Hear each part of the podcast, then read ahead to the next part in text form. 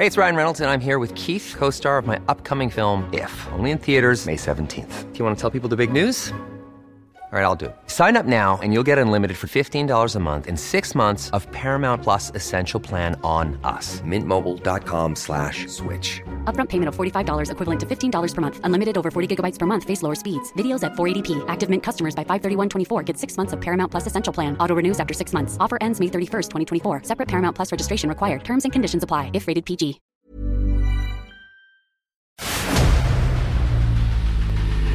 El dedo en la llaga.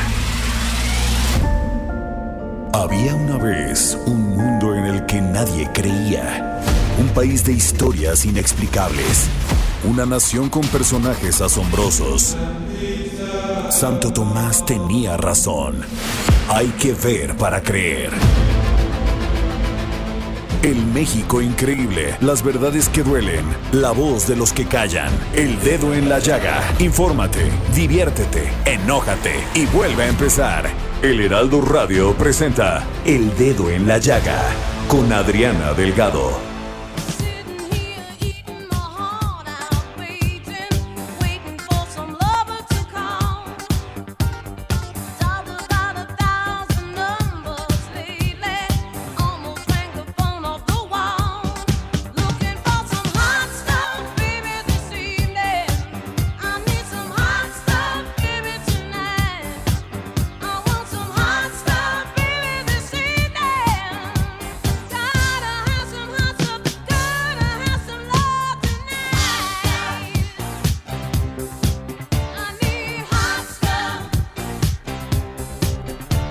Muy buenas tardes, muy buenas tardes tengan todos ustedes. Así arrancamos este dedo en la llaga de Adriana Delgado. Estamos escuchando Hot Stuff con la cantante estadounidense, bueno, ustedes ya saben quién, la reina del disco, doña Donna Summer, en este viernes 7 de agosto del 2020. Y es viernes y el cuerpo lo sabe. Súbele, Javi.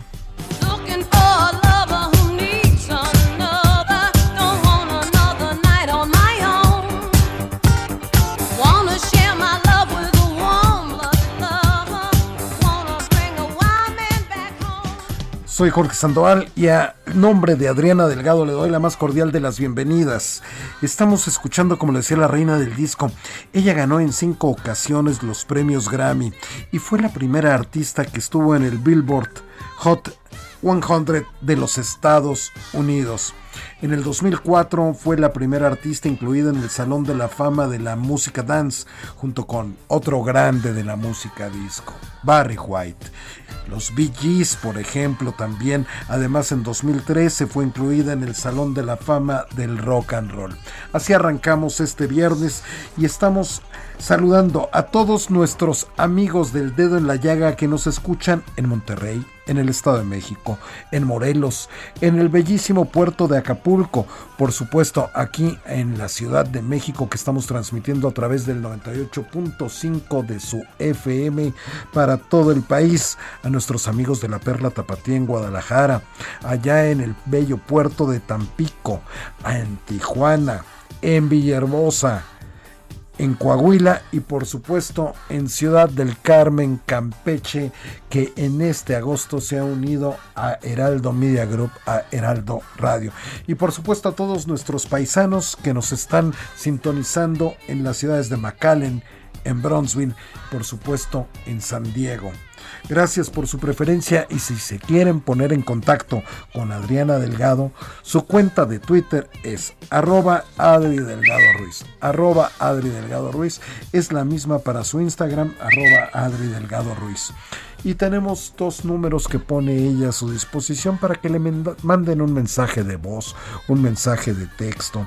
Su WhatsApp es 55 25 44 33 34. Se lo repito, 55 25 44 33 34 y el otro es 55 25 02 21 04 55 25 02 21 04 y como decíamos es viernes el cuerpo lo sabe así es que vamos a ir a la sección más sabrosa de la semana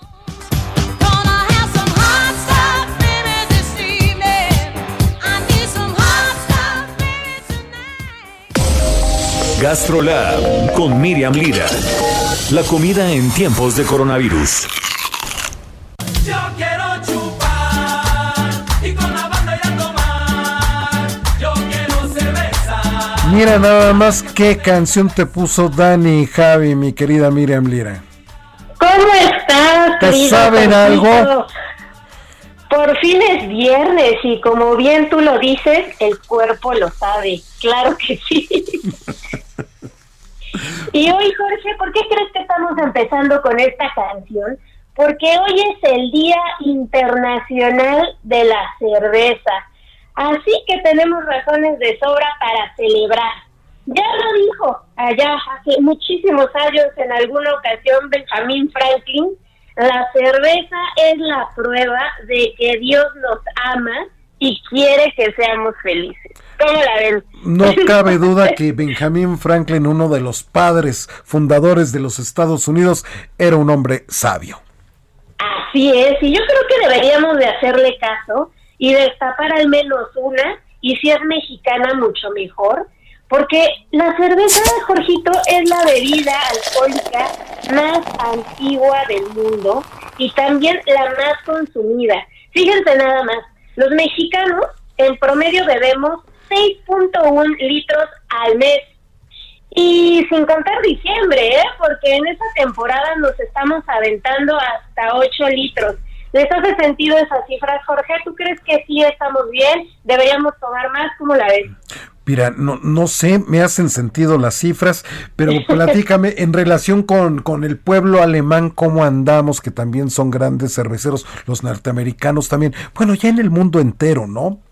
Y nuestra cerveza, la mexicana, pues es muy, Pero- muy apreciada, muy valorada. Así es, pero sí, los alemanes nos, nos llevan de calle.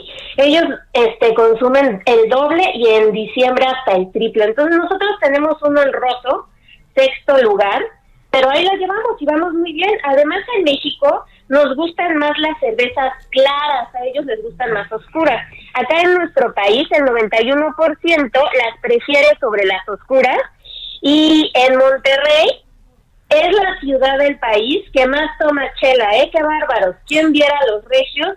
Pero ellos son los más cheleros. Ellos Y- dicen que por el calor, Sí, ¿no? sí. Ellos dicen que por el calor ellos toman cervecita para quitarse ese calor y también para acompañar ya sea el cabrito o sus discadas, sus carnes asadas, ¿no? Exactamente, que nos escriban por Twitter cuáles son las razones. Seguramente tienen muchas más para acompañar los asados y todas estas ¿A qué delicias Twitter te pueden escribir nuestros amigos de, de Monterrey? Sí, que nos digan qué, qué piensan. Y no ¿Pero a qué Twitter te escriben, mi querida Miriam? ¿A dónde te escriben? bien. ¿A dónde te escriben? Ah, arroba Lirimiri en Twitter, por favor, ahí mándenme todos sus mensajes, todas sus recomendaciones, díganos por qué aman la cerveza. Y no sé si en algún momento se lo hayan preguntado, pero la cerveza llegó a nuestro país en 1542 gracias a que uno de los emisarios de Hernán Cortés le pidió al emperador Carlos V permiso para abrir una fábrica de cerveza en el Nuevo Mundo. Este emisario se llamaba Alfonso Herrera y fue quien abrió la primera cervecería de México al pie de los volcanes que enmarcan una hacienda preciosa que se llama El Portal, que todavía existe y que está en Ameca Meca, en el Estado de México. Si tienen un ratito para lanzarse a conocer esta imponente hacienda, tienen que ir a visitarla. Y pues al principio la cerveza en nuestro país no era muy popular, ya que, pues ustedes deben saberlo perfectamente, nosotros éramos hijos del maguey y pues el pulque en ese entonces era nuestro rey. Pero pues poco a poco fue tomando fama y la cerveza se fue convirtiendo en la bebida más popular de todo nuestro país. Hablando de sus ingredientes, es básica, agua, malta, lúpulo y levadura. No se necesita más para hacer cerveza. Hay muchísimos estilos, pero estos van naciendo a partir de las cientos de variedades que hay de cada uno de estos ingredientes. Así van haciendo cada una, este, ya sea la stout o la lager y todos estos tipos que conocemos y que dominamos. Eh, y Jorge, hay muchos mitos también alrededor de la cerveza, muchos mitos cerveceros. Y uno de los más frecuentes es el que dice que la cerveza sabe mejor directo de la botella. ¿Tú qué opinas? Mira, yo creo que cuando la botella está bien fría, que no en el que congelador, sino metida en hielo, sabe buenísima, por supuesto, antes de que lo que dicen los expertos se, se te queme, ¿no? Pues ahí les va. A ver, Los venga. expertos dicen que esto es falso y que la mejor manera de disfrutar una cerveza es en vaso, ya que ayuda a conservar la espuma por más tiempo y con ello sus aromas y sus sabores. Y es muy curioso porque a mucha gente no le gusta la espuma y la mayoría cuando vemos que la sirven la evitan. Este, volteamos un poquito el vaso, tratamos de que no no se genera tanto, pero fíjense nada más es que la ¿Cómo es correctamente servirla, Miriam? ¿Cómo, cómo, cómo se debe de servir correctamente?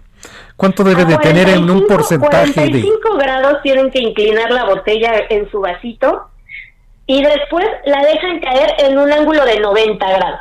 Hasta matemático salió, ¿qué tal? No, no, no, si tiene su ciencia, tiene su Tiene toda ciencia. su ciencia. Pero la espuma es muy buena dentro de la cerveza porque es el resultado de uno de los procesos más importantes, que es la fermentación. Entonces, una vez que las burbujas explotan, pues liberan todos estos aromas que están presentes en la chela. Y esto nos ayuda a tener una experiencia olfativa muchísimo más intensa. Entonces no la eviten, porque al momento de que ustedes la sirvan, acérquense de inmediato a su vaso y disfruten todos estos aromas. Van a poder empezar a distinguir tal vez eh, chocolate, tal vez caramelo, eh, tal vez algunas notas cítricas, dependiendo de lo que estén tomando. Y la espuma también lo que hace es que guarda muchos sabores. No sé si han notado que cuando toman el primer trago de cerveza y, y- tienen contacto con estas burbujitas, empiezan a distinguir no el sabor tan intenso ya de la cerveza, sino algunos. Entonces esa también es súper rico cuando uno toma cerveza, ir descubriendo de qué está formada y de alguna manera de construirla, ir identificando todos estos sabores que, que van apareciendo poco a poco.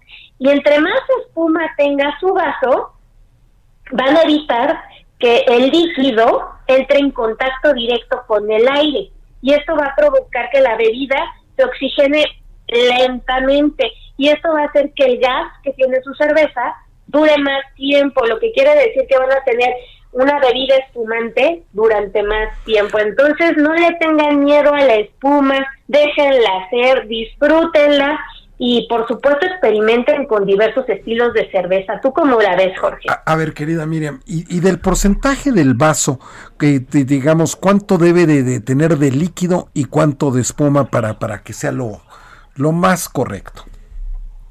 Pues miren, ustedes van a empezar a servir su cerveza, como les decía, a 45 grados y tiene que tener de espuma al menos dos deditos para que la disfruten. Porque si ustedes sirven de un jalón la cerveza, se les va a botar y va a salir aquello una fiesta de espuma y tampoco queremos eso. La idea es que podamos disfrutarla poco a poco. Entonces, por eso les digo, lo ideal es empezar a 45 grados, deslizando un poco por las paredes del brazo y al final le van a dar un este refilón directo a 90. Tú como una que experta, bien. tú como una experta de este gran mundo gastrolab, mi queridísima Miriam Lira, platícame, ¿qué opinas tú acerca de estas cosas que toman los chavos, que a la michelada ya le ponen hasta gomitas, este, las hacen de chamoy, las hacen de dulces, las hacen este, de cualquier color. ¿Qué opinas tú de eso?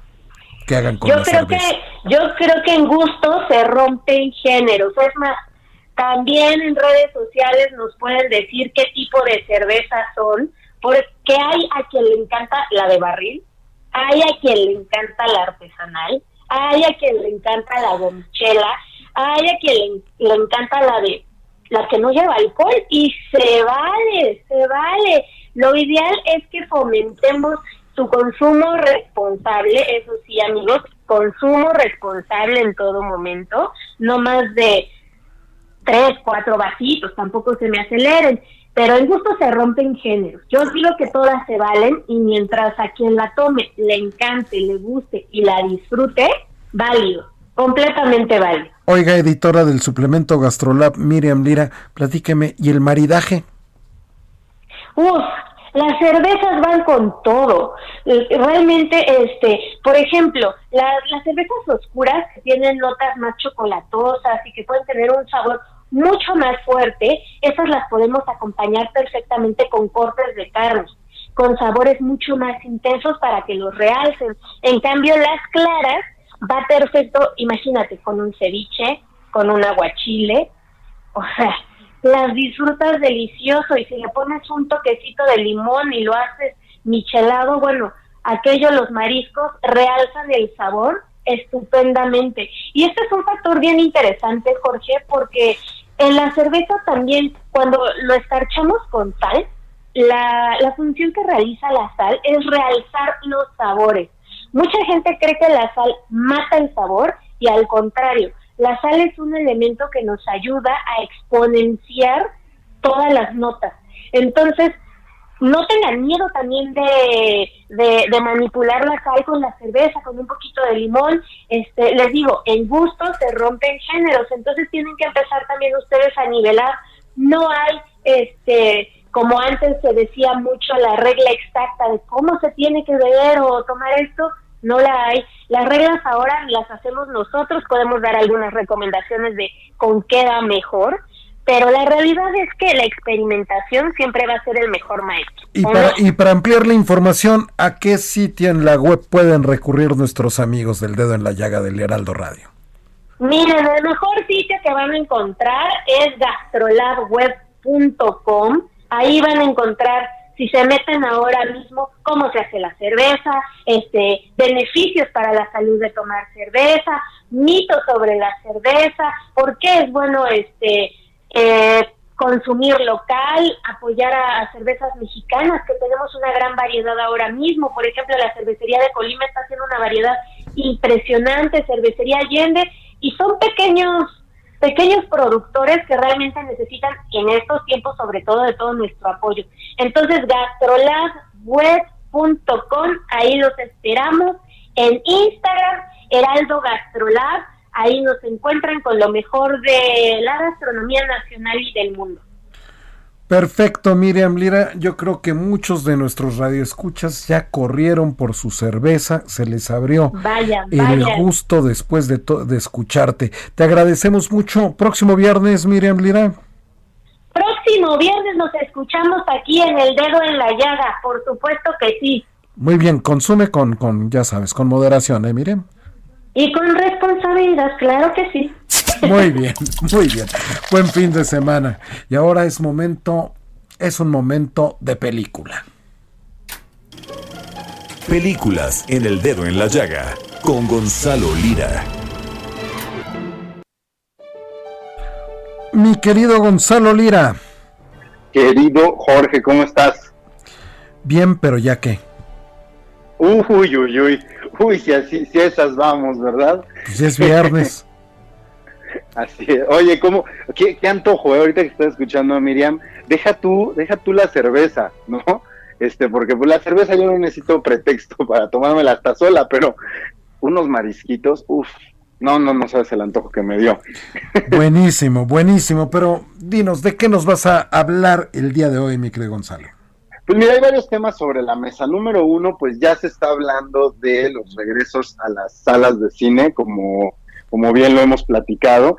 En, día, en semanas anteriores era toda una incógnita. A partir de que por acá el semáforo empieza a cambiar hacia naranja, pues se empieza ya a pensar en cómo va a ser ese regreso a las salas. Ya había habido una especie de piloto en algunas ciudades de la República en las que pues se ha hablado, ¿no? De no más de un 25 o 30% de ocupación de las salas, eh, ciertas cosas que no se van a poder hacer, como muchos productos que no se van a poder vender en las dulcerías a menos que vengan previamente empaquetados. Obviamente, pues esta capacidad reducida de las salas tiene todo que ver con la sana distancia, es decir, la cantidad de butacas que se van a tener que dejar entre una persona y otra. Y bueno, ahora la incógnita es qué películas se van a estrenar. Apenas ayer antier se hablaba de que Disney estaba pues ya empujando el estreno de la de la versión live action de Mulan, ¿no? Que se había retrasado bastante, bastante, pero pues bueno, ahora están haciendo una estrategia ahí muy extraña, mixta, en la que en algunos países se va a lanzar a través de su plataforma, de ahí se agarraron también para anunciar que en Latinoamérica la plataforma Disney Plus llega en noviembre, entonces, pues bueno, de lo poco que sabemos, al menos eh, creo que lo que sigue es saber qué estrenos se van a arriesgar, ya habíamos hablado también de la Christopher Nolan, lo que sí hablamos también la semana pasada, Jorge, no sé si te acuerdas, es los festivales, que hay festivales que ya están anunciados como presenciales y dos de ellos son el Festival de Toronto y el Festival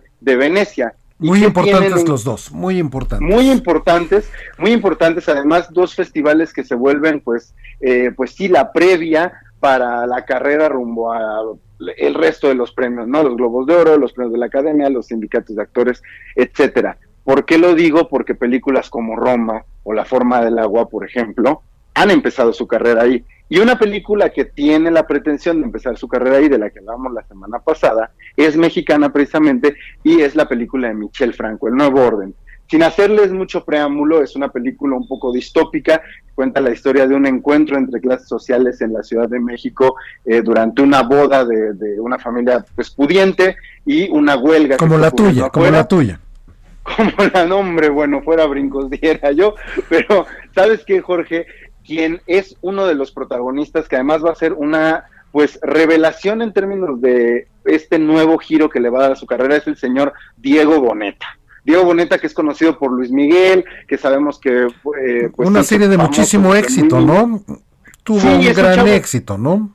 Es un chavo muy exitoso, pero que sí ha sido un poco encasillado en personajes, pues que tienen que ver mucho con su aspecto. Él es, pues más bien blanco, este. es- No, ahora es si piensas en Luis Miguel Joven, a lo mejor hasta se te viene la imagen de Diego Boneta. Exacto, hay mucha gente que creo que ya eh, lo tiene así ubicado. Pues platiqué con Diego Boneta, Jorge, y tenemos aquí en exclusiva precisamente lo que me contó sobre por qué no había hecho cine mexicano. Esta es su primera película mexicana, cómo fue acercarse a, a Michel Franco y qué le atrajo esta película. Esa es una gran pregunta y no sé, y no es que porque yo hasta ahora volteé. De hecho, cuando estaba yo en México, eh, te digo, 2005, 2004, tenía 15 años, que quería hacer cine mexicano, me decían que no podía porque no me veía lo suficientemente mexicano como para poder hacer cine mexicano. Y de hecho fue, fue muy loco porque me veían en castings en Hollywood antes de castings en México. Nadie es profeta de su tierra, dicen por ahí, ¿no? Y no fue hasta verano del 2018 cuando estaba filmando Terminator en Madrid que me llega una llamada de la nada de Michelle. Digo, nos habíamos topado en una fiesta hace unos meses y tal, pero me marca y me dice, Diego, tengo un nuevo guion eh, que escribí teniéndote en mente. Y de entrada, cuando leí el guion, se me hizo una locura, se me hizo totalmente diferente a cualquier película que he visto de Michelle. Un guion eh, visionario, o sea, como que es una película distópica que tiene elementos de Children of Men en el sentido de que cuando ves Children of Men hoy dices, wow, madres, esto es lo que pasó 15 años después. Así es, así es. Creo que creo que bien lo dice lo dice Diego y ya llegará el momento de hablar de lleno de la película, pero es es una película con la que Michel Franco, pues sinceramente eh, cambia el tono de sus películas que, que, le conocemos, pero además se avienta una especie de, digamos que es como un monividente el señor Michel Franco para esta, porque pareciera que nos está pintando un futuro que no se antoja eh, tan lejano, a pesar de que fue prensada y escrita hace dos años. En 30 segundos, las cinco series más vistas por los mexicanos, mi querido. Mira, las cinco series que se han visto más, o al menos en, en el top, no voy a mencionar eh, algunas que no son tan conocidas, me voy a ir por las más conocidas. Se habló mucho, se, ha estado, se retomó mucho Breaking Bad, que pues sabemos que es una, una muy, muy, muy conocida, Gran pero serie. también, también por aquí estuvo haciendo mucho ruido La Casa de Papel, porque es una, es una serie que, que se estuvo... 10 viendo segundos, te faltan 3. Tiger King también está por allá, que si no la han visto, échenle un ojo. Muy bien, mi querido Gonzalo. eh, como siempre, muchísimas gracias por esta participación que le gusta tanto a la gente. Un abrazote, Jorge, que estén muy bien, buen fin de semana. Muchísimas gracias. No se separen, por favor. En un momento, Adriana Delgado, aquí en su programa El Dedo en la Llaga. Vamos a una pausa. Regresamos.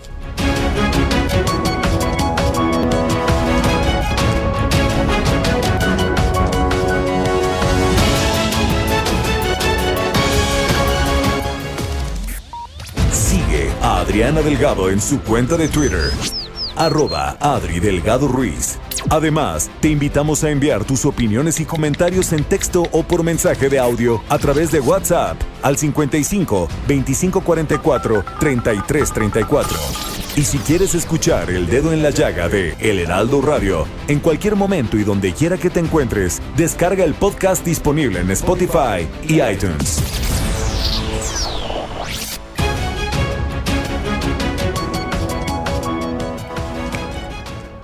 Y ya regresamos al dedo en la llaga de Adriana Delgado. Son las 3 con 30 hora del centro. Estamos transmitiendo a través del 98.5 de su FM para todo el país. Les recuerdo que si quieren entrar en contacto con ella a través de sus redes sociales, su cuenta de Twitter es arroba Adri Delgado Ruiz, arroba Adri Delgado Ruiz, es la misma cuenta de su Instagram. Y si le quiere mandar un mensaje de voz o de texto, lo puede hacer al 55 25 02 21 04. Se lo repito, 55 25 02 21 04.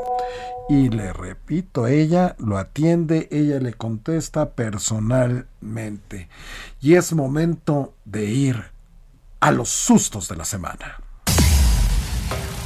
Los sustos de la semana.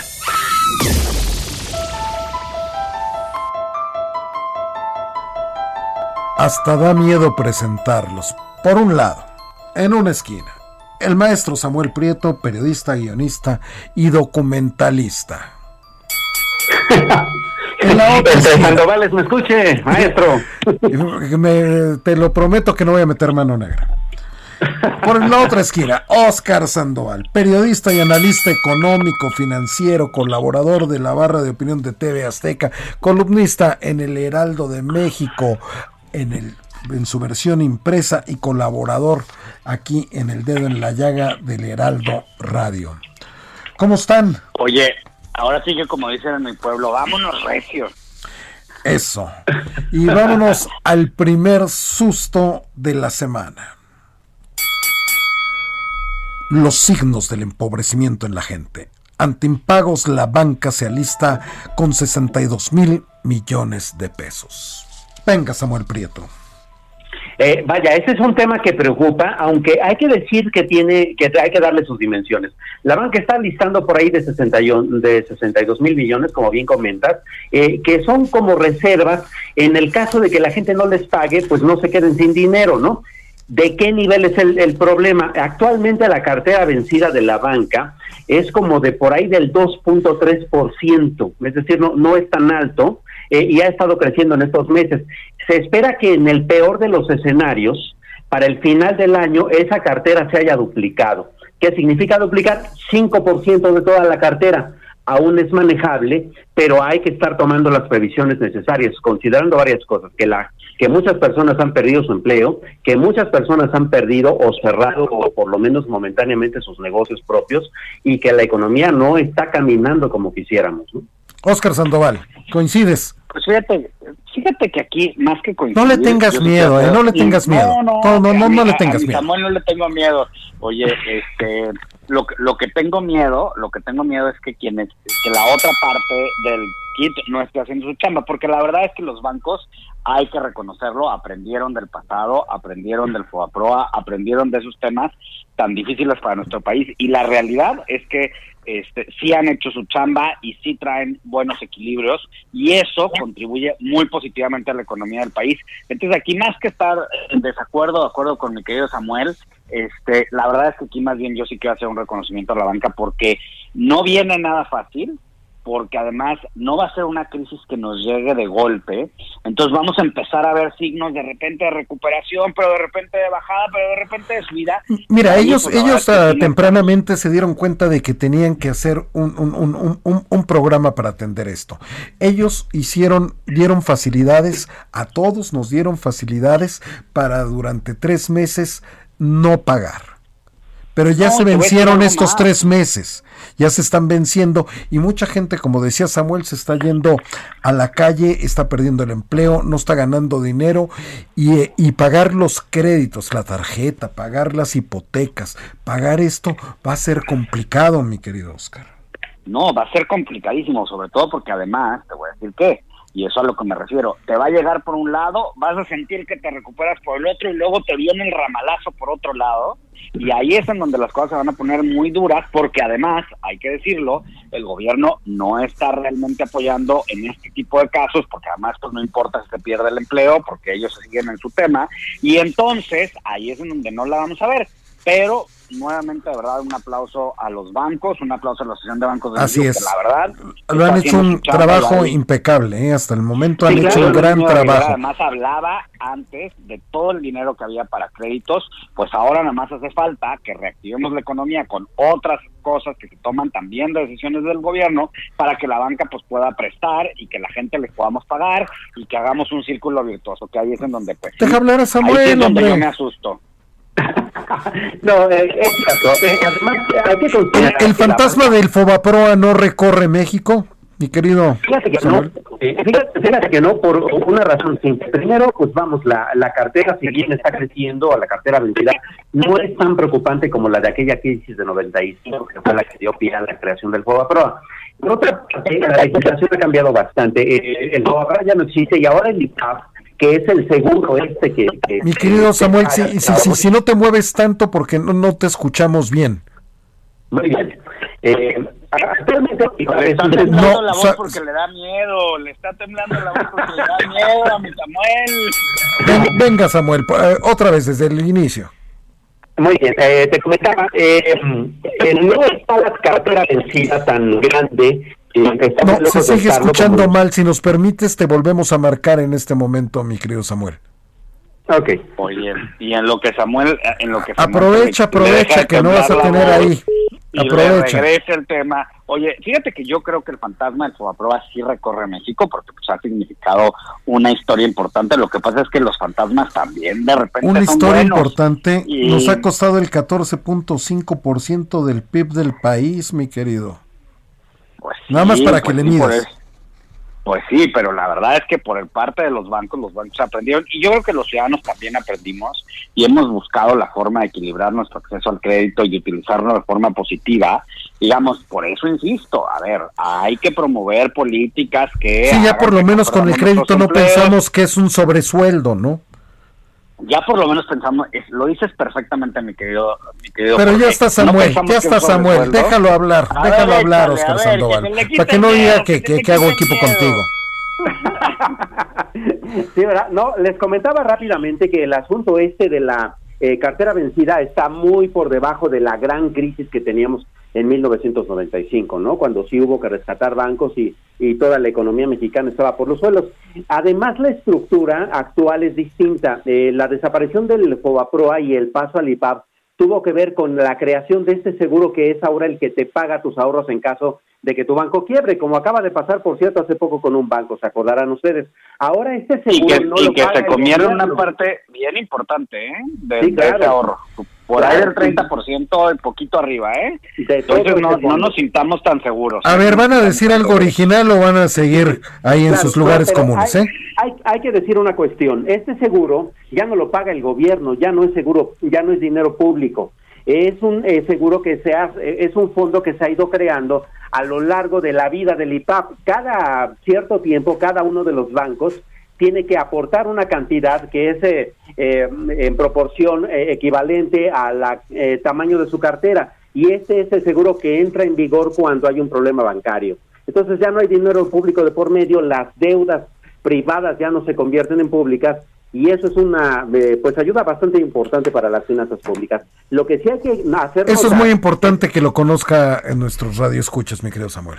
Sí, claro. Y además es importante también eh, em, eh, poner el dedo en la llaga en la operación de la Comisión Nacional Bancaria de Valores. Ahí ha estado habiendo algunos problemas de supervisión que seguramente tienen que poner eh, pues eh, en muy alta, en foco rojo, ¿no? Porque este tipo de cosas pueden eh, desbordar más problemas. Por ahora no tenemos ese problema, pero podría haberlo. Mira, el problema es que luego, este, cosas mal administradas. como- Ya, ya, ya, remate, Oscar, remate. Cosas bien, co- cosas bien administradas, ¿eh? Porque eso sí molesta mucho. Échale, échale, mi George. Pues vamos al segundo susto de la semana. Supera México los 50 mil muertos por coronavirus. Samuel Prieto. A ver, Adelante, adelante. Oscar Sandoval. No, pues sí, es que aquí sí quiero decir algo bien importante. A ver, si desde el principio hubiésemos entendido y pusiéramos en el ejemplo en ponernos el cubreboca, esto no estaría sucediendo. Si la medida no fuese camas de hospital, sino contagios, esto no estaría sucediendo. Entonces, estamos frente a una realidad en donde el subsecretario López Gatel sigue, dice y dice y dice y dice sus números, como si los números no fueran padres, hermanos, amigos, tíos, etcétera. Y siguen sin poner el ejemplo con el cubrebocas. Ni siquiera la economía. Y ahí sí voy a ser muy enfático. La economía no estaría en los niveles de contracción en los que está y va a estar si desde el principio no hubiéramos desestimado el uso de cubrebocas y de cubrebocas correctos. Y este costo de la economía tiene que ver, ahora, fíjate que antes decía que eran dos cosas. Antes decía que era la administración del presidente y las políticas que no han implementado, el coronavirus, y ahora voy a sumar con todas sus letras, la mala administración de la pandemia y el que desestimen algo que está probado y comprobado y circulan videos en la red muy útiles en donde se muestra la diferencia de contagios cuando usas y no cubrebocas. Entonces ahora la contracción económica tiene tres factores y no debemos subestimarlos. Samuel Prieto. Perdón que te interrumpí, Tamás. No te preocupes. Eh, pero es cierto. No, bueno, ustedes que son considerar- políticamente correctísimos. Parecen Chip y Dale. No, usted primero, no pase usted. Que No sé quién. cuestiones. No, bueno. Lo cortés no quita lo valiente. Claro. Venga, Hay que Samuel considerar Prieto. también que buena parte de las personas que han fallecido lamentablemente en esta pandemia, eh, particularmente la que le ha pegado a México, son personas de bajos recursos. Estamos hablando particularmente de ayudantes y peones, de personas no ocupadas, de eh, eh, ah, mm, de, per- de personas con salarios mínimos a con salarios de no mayores a tres salarios mínimos, incluso de amas de casa. Esa es la gran masa de personas que lamentablemente han estado perdiendo la vida, lo cual significa que además del golpe económico que está teniendo el país, ese golpe se lo está llevando particularmente los deciles de la población eh, con mayor vulnerabilidad también desde el punto de vista financiero y eso es muy preocupante, particularmente pero porque qué pero le ve. salud Menos ¿Cómo pobres en? México. Relájate ven. también, ¿no? Eso es una mentalidad genocida, mi querido. Así lo ven, pues así lo están viendo, así lo están viendo. ¿no? Porque además el Así sistema lo de están salud- viendo. No, no, pero además hay que cuidar el sistema de salud y otra serie de y otra serie de cuestiones. Hay que decir, por Oye, ejemplo, Samuel. sí, dime. Pero- no, perdóname, pero es que así lo están viendo, como lo dijiste tú claramente. Así lo Sí, están viendo, no- dicen la no cifra, no, verlo dicen así, la cifra tenemos como si, como si fuesen... social, ¿no?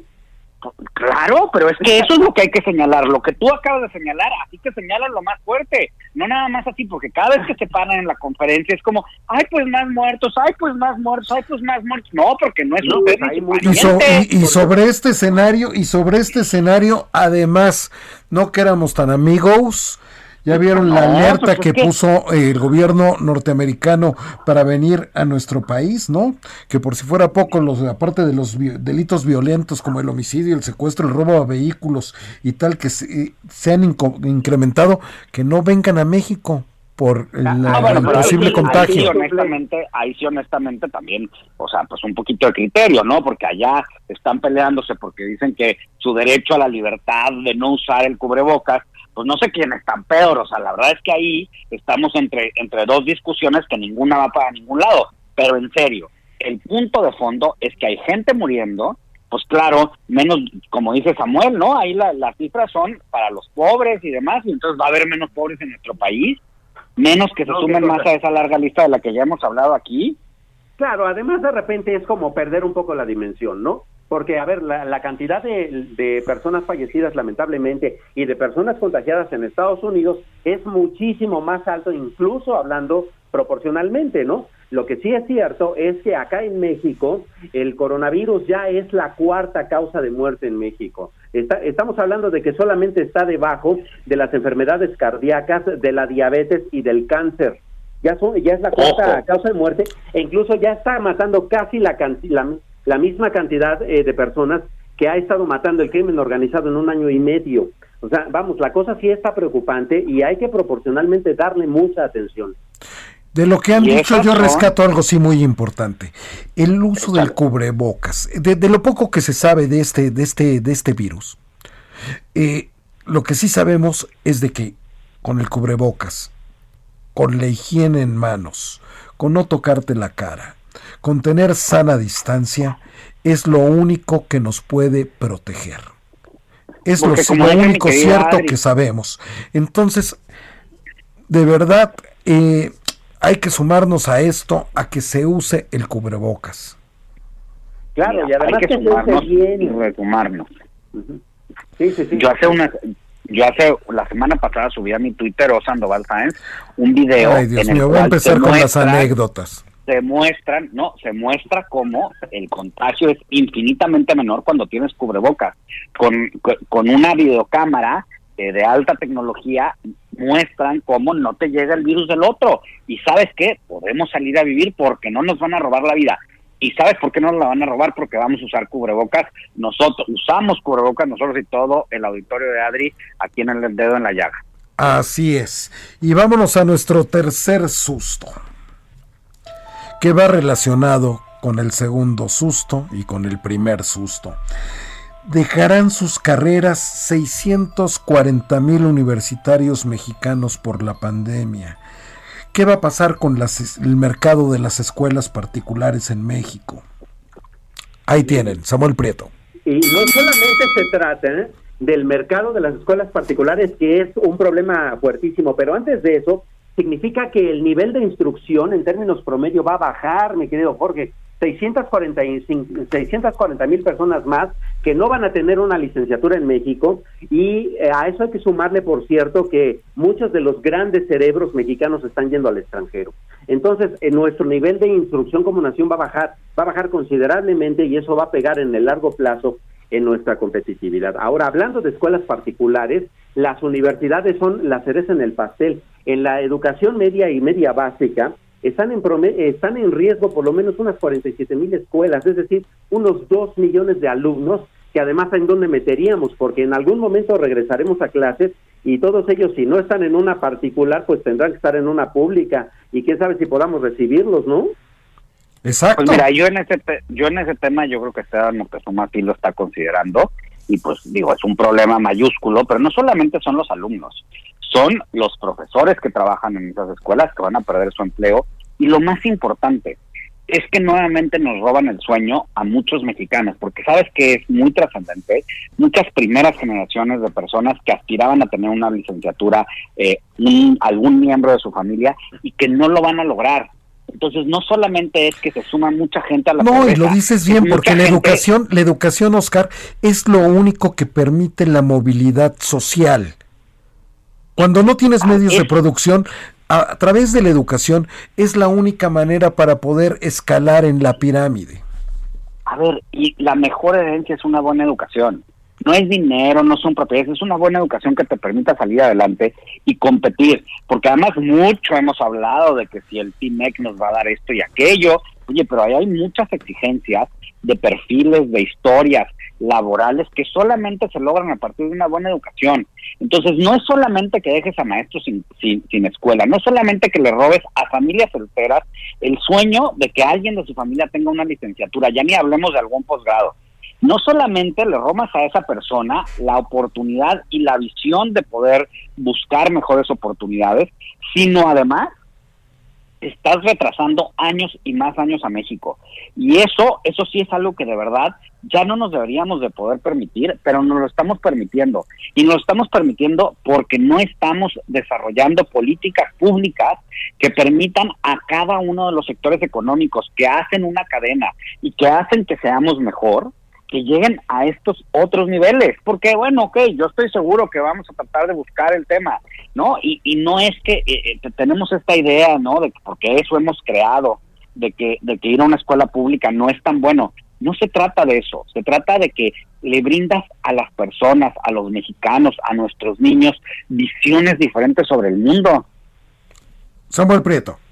Claro, eh, a esto también, bueno, también hay que ponerle una palomita a una de los de los ángulos y es el hecho de que eh, esta cuestión, eh, esta iniciativa de las empresas de televisión privada y públicas eh, alrededor de la Secretaría de Educación Pública para continuar la educación de 30 millones de alumnos de 16 niveles educativos está, es tan importante que en muchos países ya la están considerando como pues como una manera de para copiarla, ¿no? El propio secretario de Educación Pública ya lo dijo, hay países que ya se comunicaron con él pidiéndole eh, detalle a detalle cómo le hicieron para poder replicarlo, porque pues bueno, por ahora es una buena solución, ¿no? Ya cuando regresemos al sistema escolarizado esperemos que el, eh, ese, esos meses hayan permitido diseñar justamente esas políticas públicas que permitan regresar a la escuela, pero por ahora Y lo dices bien, no y lo dices bien, Sam, porque nuestra geografía es muy difícil, nuestros estratos socioeconómicos también.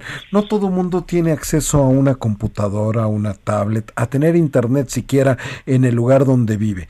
Y lo más democrático verdaderamente es la televisión abierta que llega y baña la, la- la mayor parte de este país. De ahí de, de- recordarás eh, la experiencia de, de- de las telesecundarias.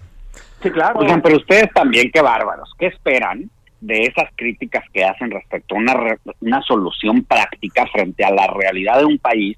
Si están en sus computadoras con su internet de altísima velocidad, sus celulares, sus iPads y sus Claro, televisiones y estás aquí en la. Benito Juárez, Entonces, ¿no? a mí eso es Pero yo tema- te quisiera ver en la Sierra Oaxaqueña Sí, claro. O en la Sierra Tarahumara, o sea, pero es que la gente en serio, de verdad, es que o en la selva tabasqueña o en el desierto Claro. de Sonora. Exacto. o hablemos de tu estado, de Chihuahua. O hablemos de mi estado en Chihuahua, allá en la sierra, donde de veras, de veras, yo los invito a que se molesten y vayan y manejen por una de esas carreteras y conozcan cómo es la gente de trabajo allá y cómo le encuentran solución a los problemas. Pero claro, está muy fácil criticar y decir, claro, pues ahora la televisión, si estamos en la época de la, de la modernidad, hombre, pues Ya- ¿dónde y aparte, viven? sacan sacan el dato de que es mucho dinero para producción lo que cuesta esto. Pero para nada. 450 millones que le van a pagar a la televisión comercial apenas se alcanzan para redireccionar antenas, Para tu sueldo, Sam, para tu Oye, sueldo de un año. creen- Y para los todos ¿no? estos O sea, críticos, nada que ver, todos ¿no? estos críticos creen que nada más es sentarse frente a la computadora y teclear algunas ideas. No, pero da- dale cifras, Sam, más o menos cuánto te cuesta producir una hora de televisión. No, bueno, o sea, la cantidad es monstruosa, ¿no? Pero ah, incluso habrá habrá que reconocer que van a abaratar bastantes cosas desde el punto de vista de la producción en los medios este, públicos. Pero e incluso la red eh, que cuesta mantener al aire eh, un canal en red nacional, pues es bastante más de 450 millones de pesos, ¿no? O sea, en realidad no va a haber un solo peso, ni siquiera un centavo de ganancia para ninguna de las televisoras, ni públicas ni privadas. ¿eh? No, sino más bien va a ser un, apoyo de, de- de- de sumarse precisamente para Exacto. que nuestros jóvenes y niños no se queden sin, sin, sin educación. Exactamente, es una cuestión de Pues responsabilidad. sí, pero hay que pichicatear todo, porque todo menos sus sueldos de quienes salen tan duro con la crítica. ¿eh? ¿Como quién? ¿Como tú? Oscar. No, tú me, tú, tú me puedes leer ayer y vas a ver cómo fui muy claro en mi postura sobre este tema y muy claro sobre cómo debemos de trabajar en este país y cuáles son los mitos que tenemos que romper, porque justo esos mitos que nos parece muy cómodo decir, ay, claro, porque tú estás haciendo y deshaciendo, ah, pero cuando les empiezan a transparentar las cosas que esos críticos hacen y ganan, entonces ya no les parece, ya no les parece, pero a ver, transparentes todos. Exactamente. A ver, tienen 20 segundos cada uno.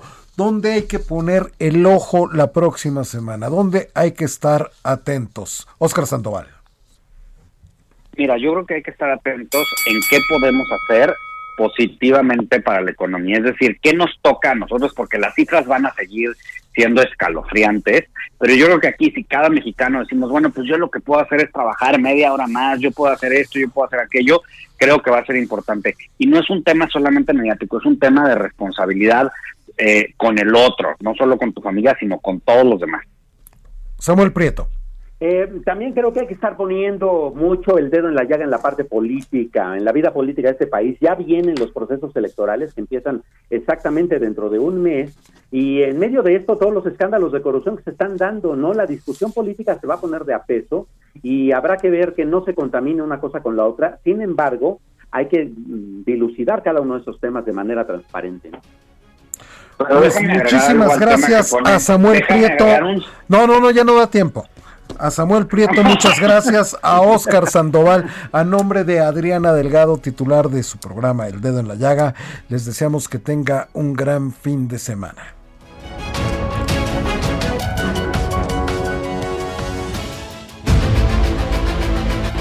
El Heraldo Radio presentó El Dedo en la Llaga con Adriana Delgado. Heraldo Radio, la HCL se comparte, se ve y ahora también se escucha.